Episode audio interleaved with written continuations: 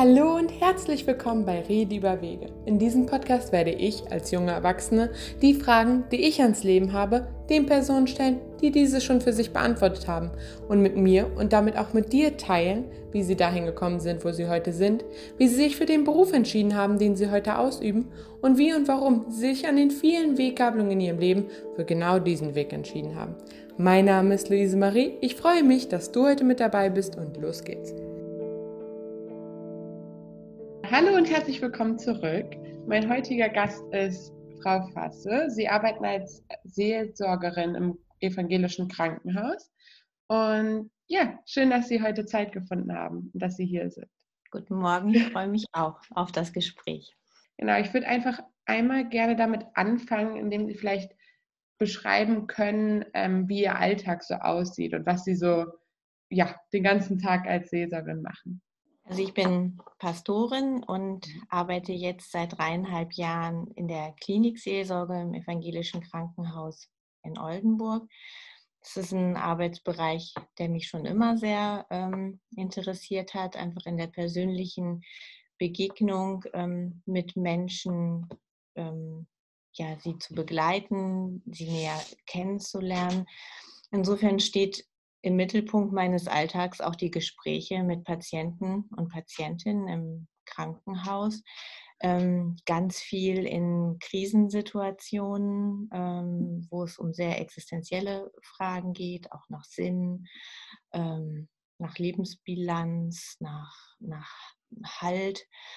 Ähm, sind Patienten auf der Palliativstation, die ich begleite und auch Angehörige, also das System drumherum eben auch. Ähm, das nimmt einen großen Anteil meiner Zeit in Anspruch. Aber auch ähm, auf der Intensivstation zum Beispiel Menschen oder Familien nach Unfällen ähm, mhm. zu begleiten. Oder ähm, ja, auch bei längeren Krankheitsprozessen, wenn sich irgendwas verändert, zum Beispiel nach einem Schlaganfall, ähm, die Beweglichkeit oder Kommunikationsfähigkeit anders ist ähm, und damit umzugehen ist, Menschen dabei zu begleichen, begleiten, Gesprächsangebote zu machen. Das nimmt einen großen Teil meiner Arbeitszeit in Anspruch. Dazu kommt dann auch noch Begleitung von ehrenamtlichen Ausbildungen und Begleitung von Ehrenamtlichen, die da das Team unterstützen, auch ähm, in, der, in den Besuchen oder bei Besuchen und Gesprächsangeboten bin für Gottesdienste im Krankenhaus zuständig, sonntags ähm, zum Beispiel. Und auch ähm, andere Gottesdienste, die zum Krankenhaus ähm, irgendwie dazugehören, zum Beispiel Gedenkgottesdienst für Verstorbene der Palliativstation, wo wir dann Angehörige nach einer Zeit nochmal einladen. Mhm. Es gibt ähm, die Gedenkgottesdienste für die Allerkleinsten und Beisetzung für die früh verstorbenen Kinder zum Beispiel, ähm, die ich mit vorbereite. Es gibt immer wieder auch für Mitarbeitende ähm, da Angebote, Gesprächsangebote oder auch gottesdienstliche Angebote, wenn zum Beispiel da jemand verstorben ist, dass wir da im Krankenhaus etwas anbieten. Ähm, ja, vielleicht das so Krankenpflegeschule bin ich noch ähm, aktiv als und Unterrichtende. Kommen, kommen auch Angehörige und Beteiligte zu Ihnen oder primär die Patienten? Ich würde sagen, das ist ja vielleicht sogar, es ist nie eine Woche gleich, es ist immer unterschiedlich, aber wenn ich das so äh, auf die längere Zeit blicke, dann sind es ähm, auch Mitarbeitende, Mitarbeitende Gespräche, jetzt gerade, wenn ich ein bisschen länger da bin, wo man sich dann vielleicht auch ähm, ein Stück weit kennengelernt hat, wo es dann einfach mal Gespräche gibt, vertrauliche Gespräche oder nach irgendetwas Belastenden, dann nochmal ähm, das zu reflektieren. Und Angehörige genauso, würde mhm. ich sagen. Wie ist da so die emotionale Abgrenzung für Sie? Funktioniert das? Kann man sich da irgendwie von frei machen ein bisschen oder sind Sie da sehr, ja, ist es emotional sehr anstrengend auch? Mm, das ist immer wieder unterschiedlich. Mhm. grundsätzlich finde ich ja einerseits das Bereichernde ähm, an meinem Beruf, dieses ganz nah, also dran zu sein am Menschen. Ich, ich liebe Menschen und ich finde mhm. Biografien und Lebensgeschichten und all das super, ähm, super spannend und gerade eben auch das irgendwo, finde ich, äh, meinen Auftrag, das auch, ich sag's mal, mit der Geschichte Gottes in Verbindung ähm, zu bringen mhm. und damit zu deuten und, und da auch Halt zu geben, wobei das ja gar nicht immer ausgesprochen sein muss, aber irgendwo im Hintergrund steht. Das äh, finde ich super spannend. Ähm, und das kann ich ja nur, wenn ich mich einlasse auf Menschen und irgendwo auch auf Beziehung. Ähm, andererseits, wenn ich in einer Woche irgendwie zwei wirklich äh, Schicksalsschläge, sage ich ja. jetzt einfach mal, ähm, da begleite, dann finde ich das schon auch, äh, finde ich das schon auch anstrengend. Ja. Und ich suche da dann Strukturen für mich äußerlich ähm, einmal, um dann auch innerlich mich wieder ein Stück weit frei zu machen und es abzugeben. Aber zu meinem Verständnis gehört ja auch, dass eben ich ähm, wirke oder mich anbiete, aber dass ähm, ich das irgendwo auch im Auftrag tue und im Vertrauen ähm, ja auf den Glauben, sage ich einfach mal, der mich trägt und insofern, dass äh, ich das auch irgendwie immer abgeben kann und nicht ich das halte und trage. Mhm. Das gelingt mal mehr, mal weniger. Ja, das glaube ich. glaub ich. Okay, das Stichwort äh, Lebensgeschichte greife ich da mal auf und würde gerne mit Ihnen ein bisschen springen zurück mhm. ähm, in die Zeit, wo Sie Abitur gemacht haben. Sie haben Abitur gemacht, wahrscheinlich. Natürlich, ja klar. Mhm. Und äh, war das zwölf Jahre oder 13 Jahre bei Ihnen? Oder? 13 Jahre. Ich habe 1990 Abitur mhm. Okay. Und wo war das, ich fragen darf? Hm, ich bin aufgewachsen in der Nähe von Uslar im Solling. Ähm, okay. Das ist Göttingen ist die nächste okay. größere Stadt in Südniedersachsen. Okay, ich verstehe. Ähm, ja, was waren Ihre Gedanken und Pläne und Ideen im und nach dem Abitur, was Sie gerne machen würden? Mhm. Also für mich war ähm, eigentlich letztendlich eine Verbindung von Theologie und Medizin und ähm, vielleicht ja Menschenweite ähm, stand irgendwie immer im Raum. Ich wollte so ein Stück weit rausgehen, auch aus dem Kontext da, hatte ähm, viel Kontakt damals mit ähm, kirchlicher Jugendarbeit und auch waren natürlich einige Personen da, die für mich so Vorbilder waren oder ähm, auf jeden Fall Bereiche verkörpert haben, die mich sehr angesprochen haben. Und insofern entstand ähm, bald die Idee, ähm, Theologie zu studieren, auch mit dem Berufsbild der Pastorin. Mhm. Das lag an meiner Freundin, die aus dem Pfarrhaus kam und da ich mit den Eltern viel Kontakt hatte und auch ähm, gesprochen hatte. Die sind auch für eine Zeit im Ausland gewesen. Das fand ich immer irgendwie spannend, da ähm, auch ähm, vielleicht eine längere Zeit im Ausland zu leben. Ähm, ja, und so irgendwie entstand dann, dann Diakonen kannte ich noch, die ähm, hat mich auch da sehr beeinflusst. Und mich hat ja gerade dieses Existenzielle, dieses ähm, ja schon ein Beruf, aber ein Beruf, ähm, der, der Sinn liebt, der für mich auch was mit Freiheit zu tun hat, ähm, der die, die weltweite Gemeinschaft irgendwo im Blick hat. Also der, ja, für mich hat das ganz viel mit Freiheit und Weite und, und Sinnhaftigkeit zu tun. Mhm. Und dann gab es diesen Berufswunsch. Ähm, und irgendwie war immer auch nochmal Medizin, was mich interessierte, aber es hat mich nicht so gepackt und so habe ich dieses Ziel dann irgendwie auch verfolgt. Mhm. Also haben Sie direkt angefangen zu studieren oder war dazwischen noch was anderes? Ich hätte, wäre immer auch gerne ähm, dann schon ins Ausland ähm, gegangen. Das war irgendwie so ein Wunsch. Das hat aus verschiedenen Gründen dann damals direkt nach dem Abitur nicht mhm. geklappt. Insofern habe ich dann angefangen zu studieren, erst in Bethel an der kirchlichen Hochschule. Da fand ich spannend, dass so dieses diakonische, ähm, dieser diakonische Auftrag ähm, da mit dem Studium in Verbindung war. Also es war nicht nur akademisch, sondern ähm, konnte sich da engagieren in diesen bodeschwingschen Einrichtungen. Das habe ich gemacht. Und bin dann irgendwann später auch nochmal ins Ausland ähm, gegangen im Rahmen des Studiums für ein längeres Praktikum. Und ja, dann Bethel studiert in Heidelberg und dann zum Schluss in Göttingen. Ah, okay. Ähm, waren Sie denn schon immer christlich-evangelisch geprägt? Kam das durch die Familie oder war das eine bewusste Entscheidung dazu? Meine Eltern oder mein Vater war auch mal im äh, Kirchenvorstand. Meine Mutter hat auch ehrenamtlich in der Gemeinde mitgearbeitet. Also es gehörte schon irgendwie so dazu. Ähm, aber es waren letztendlich, glaube ich, nicht meine Eltern, die mich dazu ähm, da so geprägt haben. Die fanden diesen Gedanken, ähm, Theologie zu studieren und vielleicht auch diesen Berufswunsch, Pastorin zu haben, eher ähm, ja, befremdlich so ein, so ein bisschen. Ähm, für mich war es eher diese Berührung mit dieser Familie meiner Freundin damals, wo ich irgendwie das so kennengelernt hatte und mich ähm, inspiriert hat. Mich hat, ähm, ja, diese, also es waren andere Begegnungen und andere Menschen, die mich da beeinflusst haben. Okay, aber Sie sind schon mit dem christlichen Glauben aufgewachsen. Ja, doch, auch viele Jugendfreizeiten und so, die, die dann geprägt haben. Also doch, es gehörte schon zu meiner Jugend so auch dazu. Mhm. Okay. Mhm. Okay, und dann ähm, im Studium, ähm, mhm. war das hart? Also ich habe jetzt ein bisschen ja mitbekommen, dadurch, dass ich es selber studiert habe, aber ja, war das schwierig? War das hart? Kamen Sie da oft an Ihre Grenzen?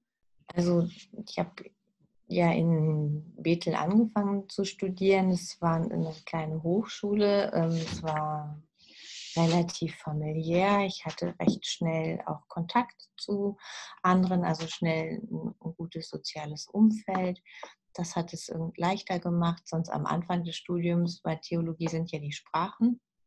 Mhm. Ähm, also Latein hatte ich schon in der Schule gemacht und musste dann aber noch Hebräisch und Griechisch lernen. Das war schon eher hart und hat mit dem was ich mir sonst so in Theologie vorstelle, nicht so ganz viel zu tun. Also das war schon hart, aber dadurch, dass ähm, ja durch dieses Umfeld und die anderen Leute, wir das da zum Stück weit ja zum großen Teil auch gemeinsam ähm, mhm.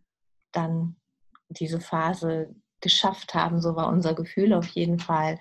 Und auch dieses Engagement da in den ähm, Behinderteneinrichtungen, ähm, ja, war das dann zu wuppen. Mhm. Okay. Aber es war schon, ja, ja, ja. nicht ganz, ähm, nicht ganz einfach. Mhm.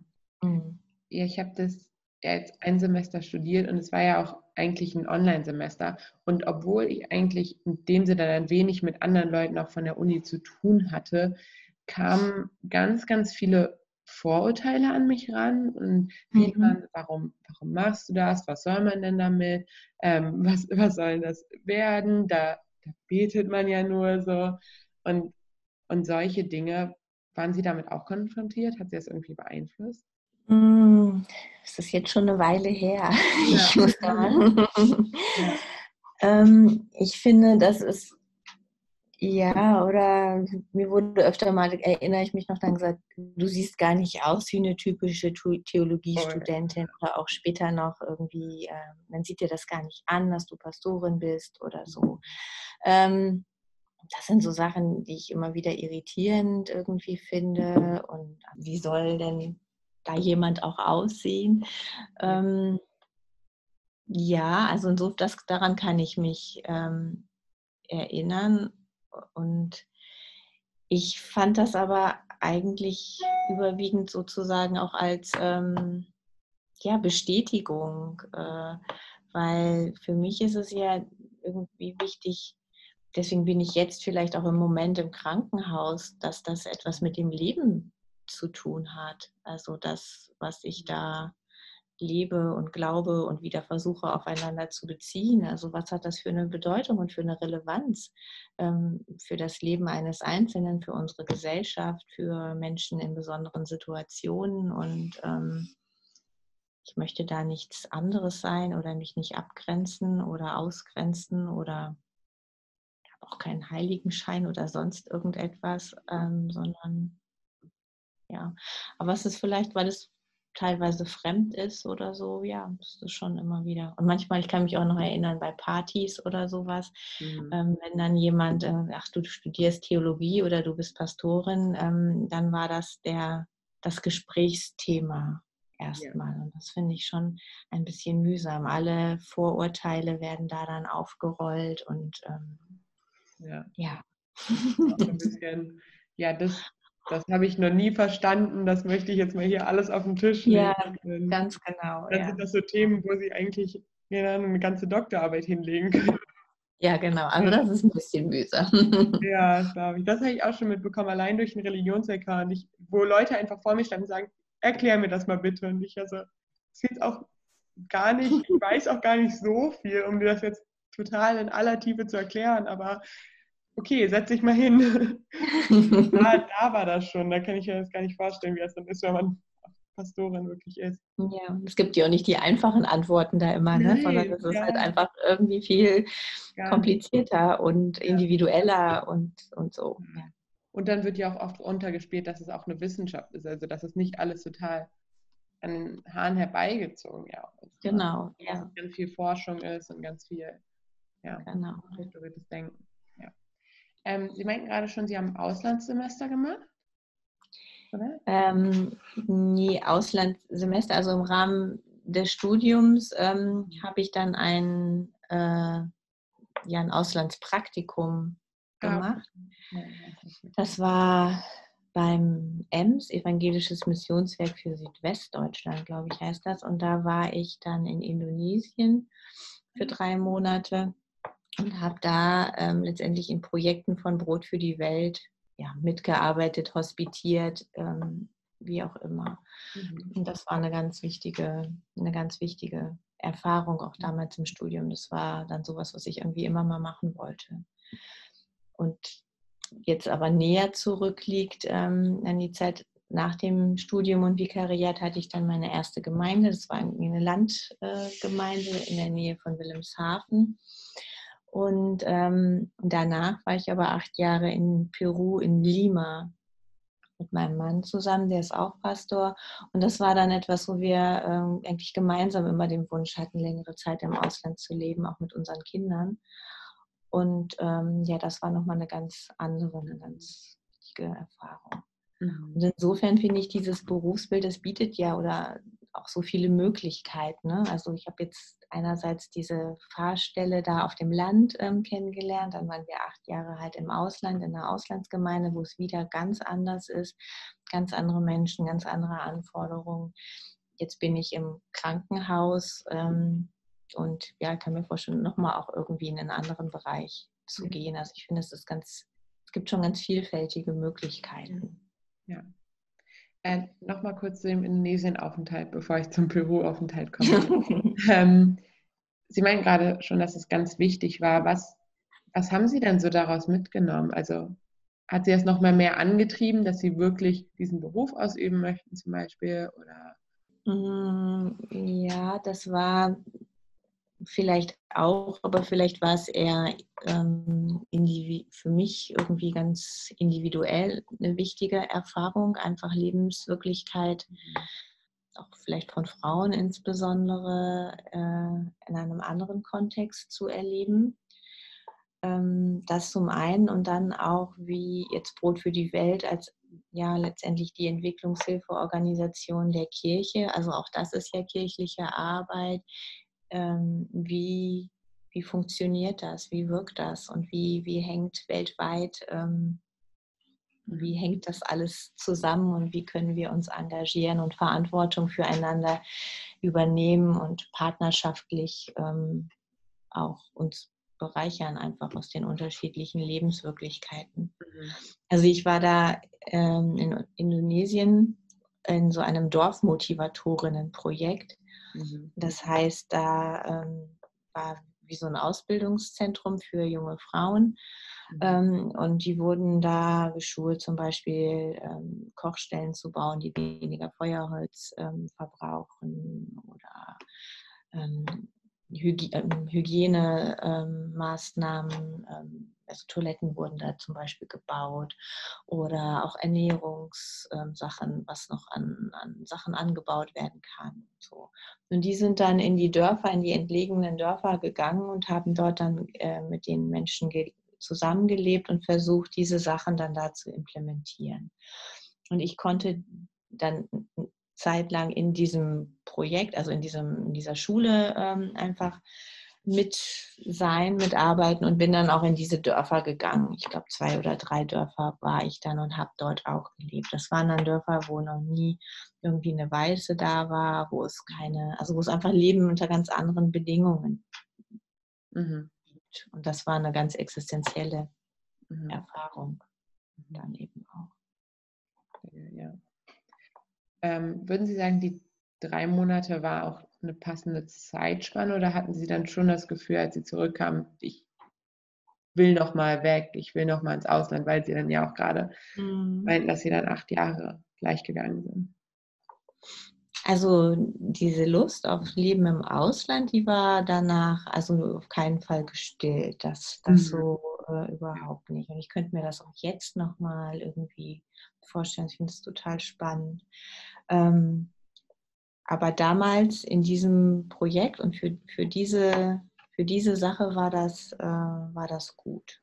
Ich fand es mhm. auch ganz schön anstrengend, da so ja. alleine ähm, ja. zu sein und ja, sprachlich, kulturell. Also es war, war total spannend, aber eben auch super anstrengend. Mhm. Ja. Genau.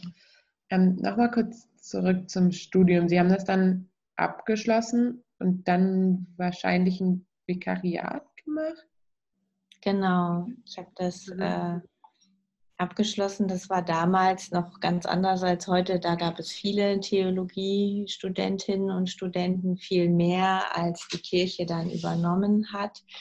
Ähm, und insofern waren dann da auch Auswahlgespräche ähm, und also es waren ganz viele Kriterien. Es wurde nur ein Bruchteil derjenigen damals übernommen. Ähm, und ich habe damals in Hannover Examen gemacht und wurde da dann auch nicht übernommen. Das heißt, dieser Berufswunsch, der für mich so, ähm, ja, so groß war, schien da dann ähm, zu Ende zu sein. Und ich habe dann so angefangen zu überlegen, was ich denn dann machen könnte ja, war da dann noch nicht so ganz fertig mit. Also es wäre dann irgendwas mit dem sozialen Bereich so auch gewesen. Aber das war alles noch irgendwie unklar. Und dann über äh, mein Mann, wie gesagt, der auch Theologe ist. Insofern hatten wir zwei Landeskirchen, in denen wir uns damals dann bewerben mhm. konnten. Und da habe ich dann im, durch Zufall äh, dann einen Vikariatsplatz dann in Oldenburg bekommen. Und dann also letztendlich ohne große Wartezeit dann das Vikariat angeschlossen. Mhm. Und dann wurden Sie übernommen oder ist, ist es dann schon klar, wenn man das Vikariat? Nee, das war damals auch noch nicht klar. Mhm. Ähm, das Vikariat dauert ja nochmal ja, knapp zweieinhalb Jahre. Ja, so und danach. Mh, das ist also schon insofern echt eine richtig lange Ausbildung. Aber das ist dann ja schon sehr Praxis, also sehr viel Praxis eben auch. Und ähm, danach haben wir dann, das hieß damals dann Fahrvikariat, also das waren dann so Projektstellen, aber eben noch nicht äh, mit der, oder immer noch mit der Unsicherheit, ähm, gibt es eine feste Übernahme oder nicht. Mhm. Und diese Projektstellen gingen dann nochmal zwei Jahre und danach gab es dann die Zusage ähm, oder die Ordination bei uns, das heißt dann die feste Übernahme in den kirchlichen Dienst. Okay. Genau. Ähm, wie, wie ist das vielleicht auch als ähm, Frau, sich da durchsetzen zu wollen? Ist das irgendwie schwieriger? Also ich meine, ist nochmal was ganz, also evangelische Kirche ist ja nochmal was ganz anderes als katholische Kirche, als Freikirche. Ähm, aber ja, gab es da Schwierigkeiten? Haben Sie es irgendwie gesehen? Dass Sie irgendwie manchmal belächelt wurden, vielleicht auch? Nee, so kann ich das eigentlich, äh, kann ich das gar nicht sagen. Und inzwischen ist ja, finde ich, die Kirche oder das Pfarramt, die Leitung, die Kirchenleitung sicherlich noch nicht, aber es wird ja, ist ja ein sehr weiblicher Beruf äh, inzwischen ja. auch. Aber damals, als ich ähm, anfing, ähm, ich weiß, in meiner ersten Gemeinde, ähm, da war ich die erste Pastorin da überhaupt.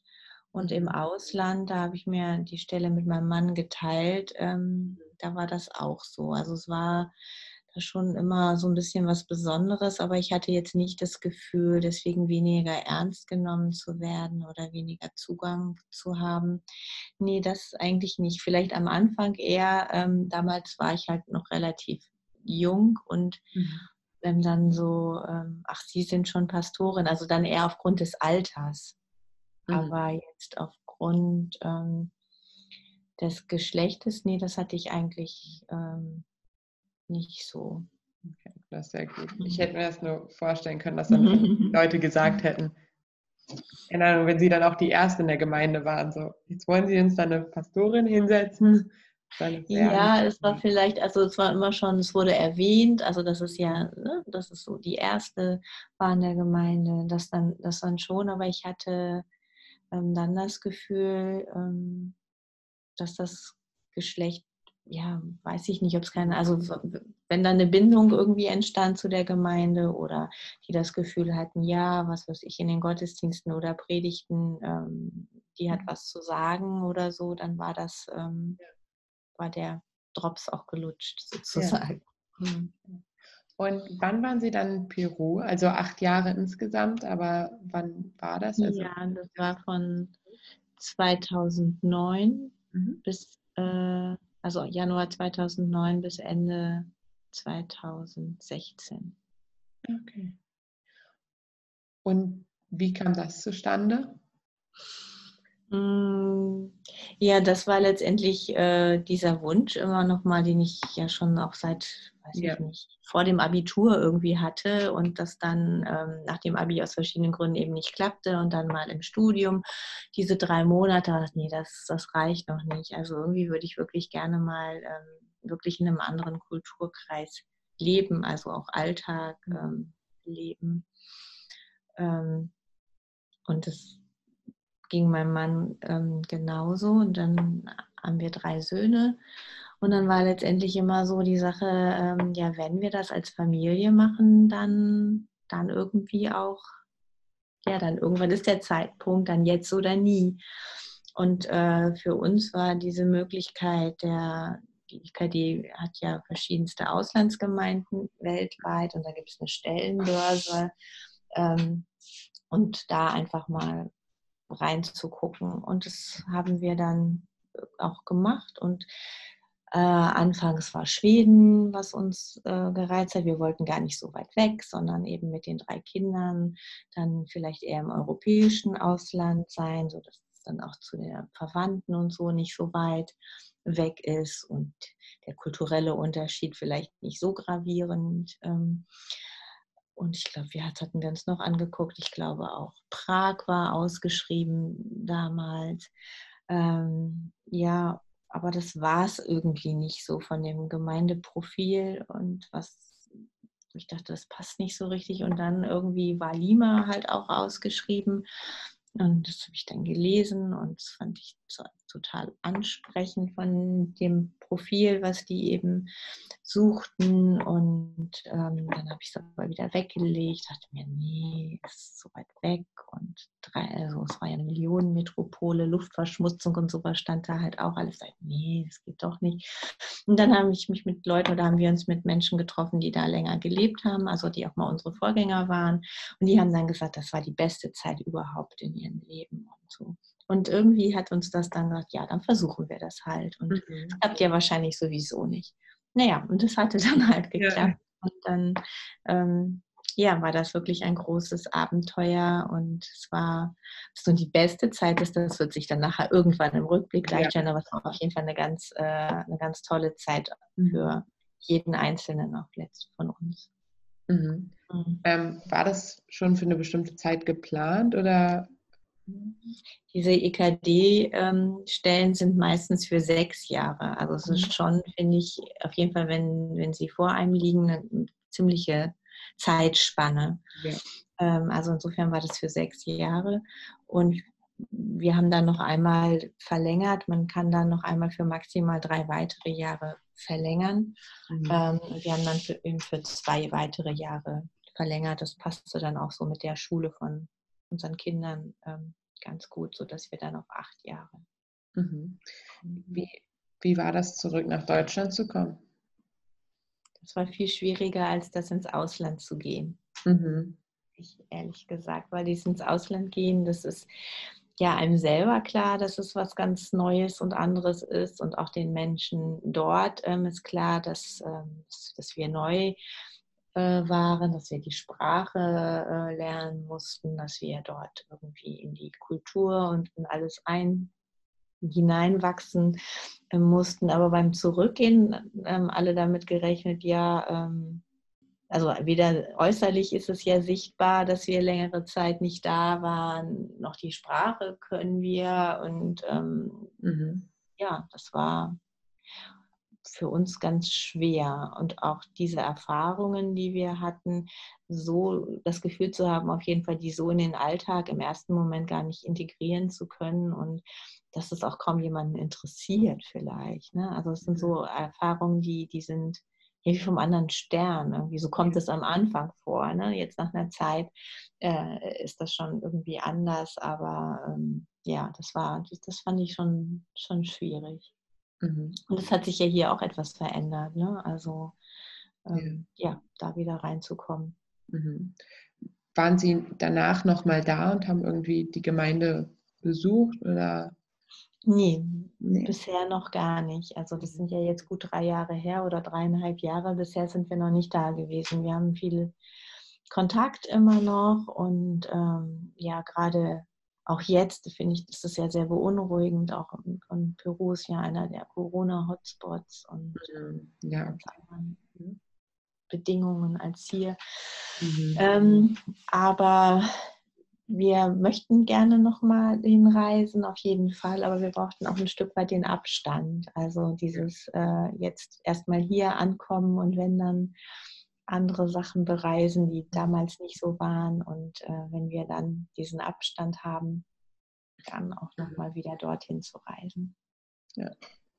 Und nachdem Sie dann weg waren und wiedergekommen waren, ähm, war dann die Stelle als Pastorin hier noch offen oder haben Sie sich dann. Nee, das ist ähm, dann ja auch bei uns, also dieses Wechseln und sich ein Stück weit auch immer wieder neu erfinden zu können, das finde ich ein, eine Chance, eine große Chance auch in diesem Beruf. Aber es hat natürlich auch immer wieder was mit Abschied zu tun. Also als ich dann aus meiner ersten Gemeinde ging, ähm, das war ein Abschied und das war klar, dahin komme ich auch nicht wieder zurück. Und das ist dann ja auch, zwar ja auch Lebensort und Mittelpunkt und so.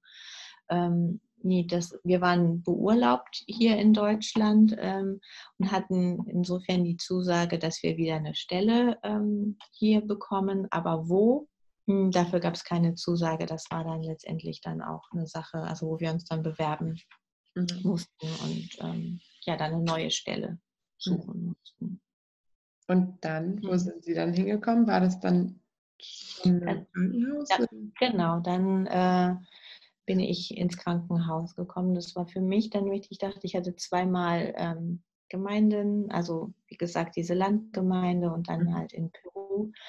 Ähm, und ich wollte jetzt gerne noch mal was anderes machen und äh, ausprobieren. Und insofern war Krankenhausseelsorge oder Seelsorge überhaupt schon immer was, was mich mhm. gereizt hat. Ich habe auch mal eine Beratungsstelle für Ehefamilien und Lebensfragen ähm, mitgemacht, hatte da dann auch noch so eine Zusatzqualifikation erworben. Und insofern war das ja irgendwie dann wirklich was ganz Neues nochmal zu machen oder einen ganz neuen Arbeitsbereich so.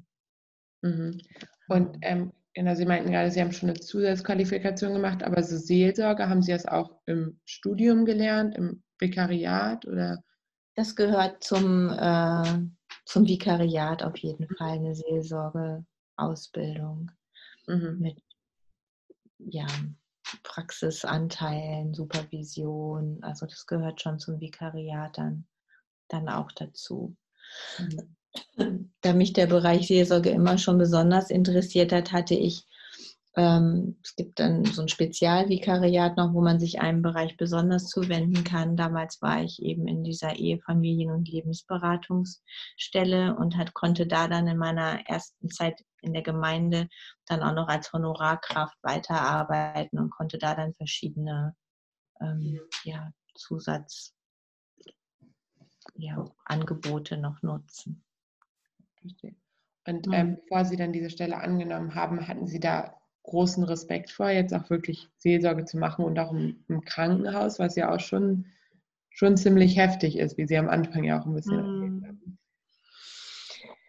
Ähm, ja, Respekt sicherlich, mhm. auf jeden Fall. Ähm, aber auch neugierig irgendwie auf diesen ganz anderen Arbeitsbereich. Und da bin ich ja auch als Pastorin letztendlich zu Gast in einem anderen System. Also es ist ja dieses Krankenhaussystem und ich bin als ja, Mitarbeiterin der Kirche da ja, ja immer wieder mhm. zu Gast und irgendwo es ist so, so ganz spannend, finde ich auch, ähm, nicht so richtig Teil dessen zu sein und andererseits ähm, doch da zu sein. Ja.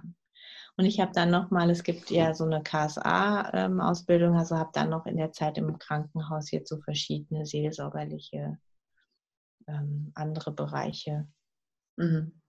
ähm, kennengelernt. Auch mehr, vielleicht noch körperorientierte Seelsorge ist noch ein anderer Bereich, eben nicht nur kognitiv ähm, das Gesprächsangebot zu machen, sondern irgendwie Körper, den Körper noch mehr mit einzubinden.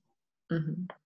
Vielleicht ein bisschen allgemeiner gesehen. Ähm, Sie meinten am Anfang schon, dass Ihre Eltern vielleicht nicht ganz davon überzeugt waren, dass sie ähm, Theologie studieren sollten, wurden sie zum Beispiel auch in Hannover nicht direkt übernommen. Ähm, Gab es immer wieder Zweifel, ob das alles so richtig ist? Mm, ja, klar. Also grundsätzlich ähm, bin ich von meinem Beruf schon sehr, grundsätzlich sehr überzeugt, mhm. muss, ja. ich, muss ich sagen. Ich liebe, doch ich liebe meinen Beruf. Also kann ich wirklich wirklich so sagen. Aber ähm, ich finde, es ist auch nicht einfach, auch gerade jetzt in dieser Zeit, es treten viele Menschen aus der Kirche ähm, aus, die Rolle der Kirche ähm, ist anders, also wird anders wahrgenommen, Bedingungen verändern sich. Und das finde ich oft auch anstrengend und gibt eine eigene Anfrage. Und ähm, inwiefern ähm, also das empfinde ich eher insofern als mühsam. Wie viel Kraft habe ich dafür? Wie gelingt das? Und ähm, vielleicht auch gegen Frust anzukämpfen, wo ich dann denke, wir haben doch so ein tolles Angebot. Ähm, warum können wir das und wie können wir das vielleicht noch, noch besser nutzen? Äh, ähm, haben Sie da Ideen? Wenn ich die so hätte. also ich finde, es passiert ganz viel ähm, ja. Tolles auch, auf jeden Fall. Also ich finde, es mhm. ist ein ganz, ganz bunte, mhm. ganz buntes Angebot und Kirche ist an so vielen verschiedenen Orten ähm, präsent. Also wenn ich das denke, so Krankenhaus, in Gefängnissen, ja. äh, Citykirchen-Sachen, musikalische Arbeit, Kindergärten. Also ich finde, es sind schon wahnsinnig viele mhm. Bereiche, die ja. da ja, ähm, wo sie auch präsent ist. Aber ja, es ist immer wieder eine Aufgabe, das neu, ja.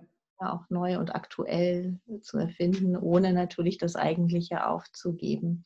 Also da dann eher so die Frage, boah, wo ist da mein Platz? Und ähm, das fand ich das immer wieder mit Zweifeln äh, versehen und ja.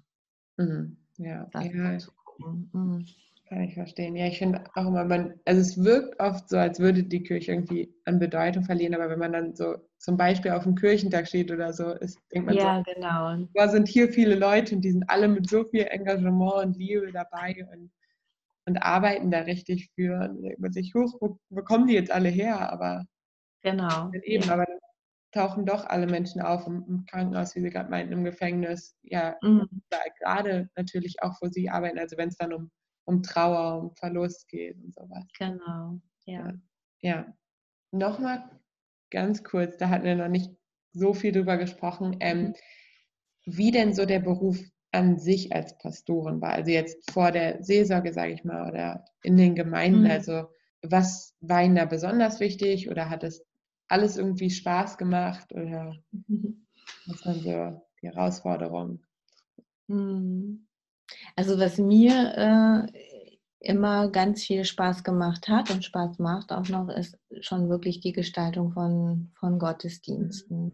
Ja. Und ähm, das, ähm, also auch ganz unterschiedliche Gottesdienste, ähm, sei es mit, ähm, weiß ich nicht, Kindern und Familien oder mit Jugendlichen oder anderen äh, Zielgruppen und da Musik mit einzubringen, vielleicht irgendwie auch, auch, Theater oder also das wirklich zu gestalten und zu feiern und ähm, da auch immer wieder neu zu gucken, wie kann ich äh, diese Botschaft und den Alltag und oder unsere aktuellen Fragen aufeinander beziehen und das auch mhm. an unterschiedlichsten Orten äh, zu machen, drinnen, draußen, Kirche, Bauernhof, keine Ahnung. Also diese, das ist, glaube ich, wirklich was, was mir total ähm, Spaß macht.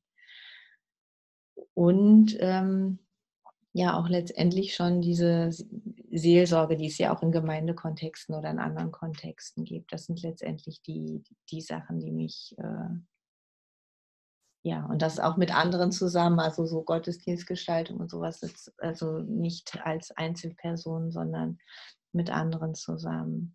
Es gibt ja auch ganz viel Gremienarbeit in diesem Beruf oder kann es geben. Ähm, das war nie so etwas, was mich, äh, mhm. was mich jetzt so erfüllt hat. Verschiedenen Ausschüsse und Verwaltungsfragen, die einfach auch einen großen Bereich äh, einnehmen. Das ist etwas, was ich nie so spannend fand. Das vermisse ich im Krankenhaus auch nicht. Mhm. Ja, ja, glaube ich. Mhm. Ähm, deprimiert oder motiviert ist sie eher, ähm, dass die Kirche Weihnachten so viel voller ist als sonst? Mich freut es, dass da so viele Menschen Weihnachten da sind. Also ich finde das eigentlich find das total toll. Mhm. Hm, ich kann überhaupt nicht verstehen, ähm, wenn man sich darüber aufregt. Das ist doch eine Chance erstmal, dass sie da sind. Ähm, finde ich total schön. Und ähm, ja, ich finde es find schön. Und dass wir, dass sie dann da sind, ist doch toll.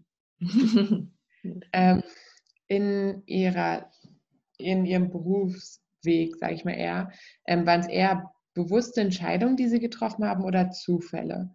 Was würden Sie da eher sagen? Also die Entscheidung jetzt ja für das Studium, hatte ich ja schon gesagt, das war ganz bewusst und insofern dann auch, als es am Anfang nicht sicher war, ob ich übernommen werde oder es aussah, ähm, dass ich gar nicht übernommen werde, das war schon sehr frustrierend. Also insofern große Freude, dass das dann äh, doch mit der Übernahme geklappt hat.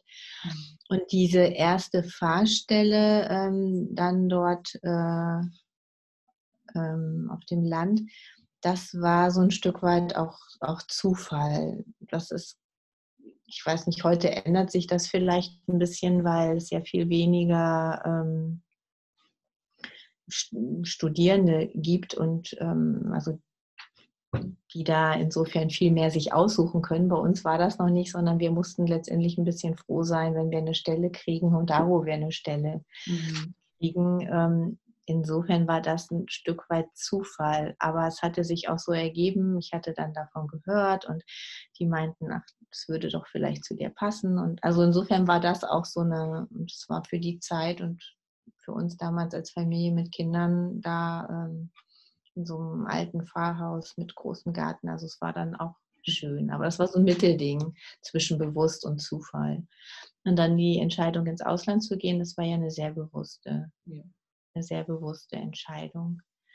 Und auch jetzt die Stelle am Krankenhaus, ähm, das war auch bewusst, jetzt nochmal in einen anderen Arbeitsbereich zu gehen. Mhm. Ja. Ähm, braucht man Glück oder vielleicht auch Fügung oder ist es ähm, oft harte Arbeit oder beides? Den Weg zu finden oder den Berufsalltag? Eher den Weg zu finden. Also Sie haben ja schon, schon beschrieben, dass eigentlich der, der Gedanke halt, Pastorin zu werden, ziemlich fest saß. Mhm. Ähm, ja, gehörte da auch einfach, äh, und dann meinen Sie auch, dass halt viele, viele ja auch einfach nicht übernommen wurden. Gehört dann mhm. oder ist es auch einfach viel harte Arbeit, dass man halt dran bleibt und sagt, das möchte ich jetzt, das ist mein Ziel und das mache ich auch. Oder hatten Sie da halt auch Vertrauen, dass das schon klappt?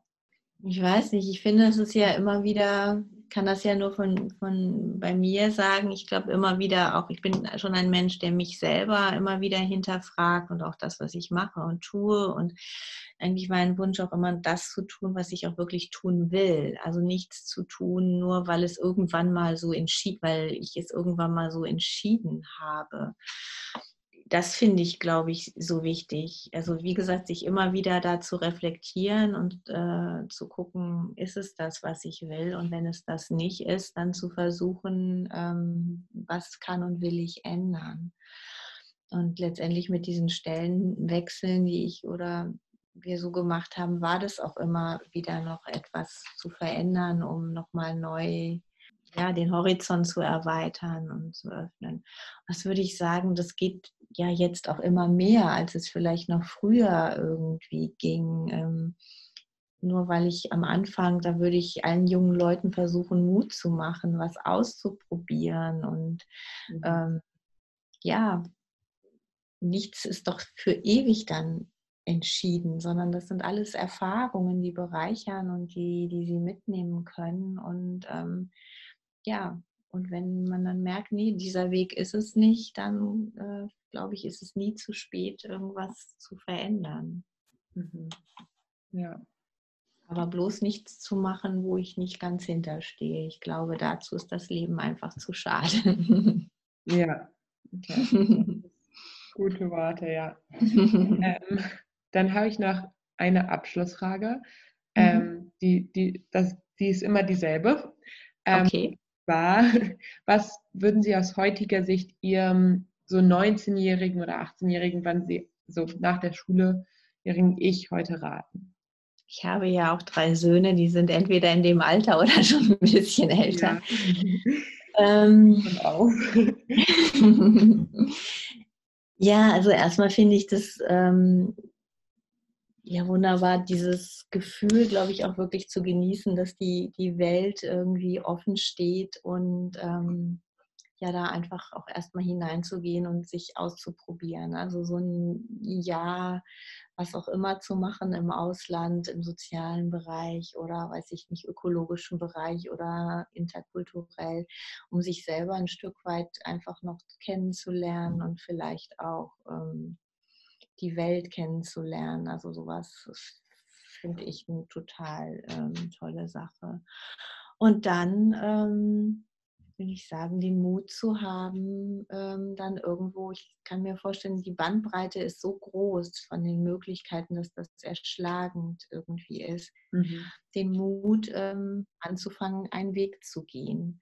Und ähm, ja, wie ich eben gesagt habe, immer wieder dann nachdenken und äh, reflektieren und ähm, ja, aber nur wenn ich einen Weg gehe, kann ich auch äh, wahrnehmen oder fühlen, äh, ob das passt und ob das gut ist.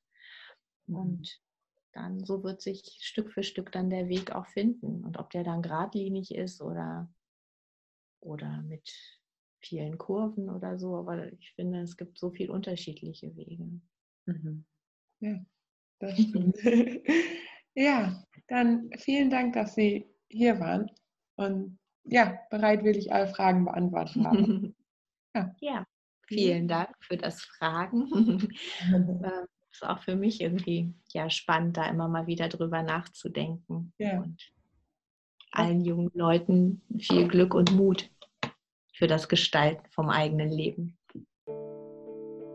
Ja, das war's mit Seelsorgerin und Pastorin Anke Fasse. Ich hoffe, es hat euch gefallen. Ich hoffe, du konntest was daraus mitnehmen. Und wie immer, würde es mir wirklich, wirklich unglaublich helfen, wenn du diesen Podcast, diese Folge, eine andere Folge weiterempfiehlst und ja, einfach mit Leuten darüber sprichst und auch gerne mit mir darüber sprichst zum Beispiel über Luise Marie redet, meinem Instagram, über Luise Marie oder Rede über Wege auf Facebook oder über meinen Blog redeüberwege.de. Ich freue mich, egal auf welchem Weg, von dir zu hören. Nächstes Mal geht es hier weiter mit Christian Holtorf, der unglaublich viel unterschiedliche Dinge in seinem Leben gemacht hat und im Moment als Professor an der für Wissenschaftskommunikation, Wissenschaftsforschung an der Hochschule, Fachhochschule in Coburg arbeitet, davor aber unglaublich viel gemacht hat, zum einen auf eine Weltreise gegangen ist, immer Projekte gemacht hat, zwischendurch am Hygienemuseum in Dresden eine lange Zeit gearbeitet hat. Unglaublich spannend, weil er auch sehr reflektiert über ja, alles redet, was er so gemacht hat. Und ich hoffe, dass es dir auch gefällt, du da wieder mit dabei bist und bis dahin.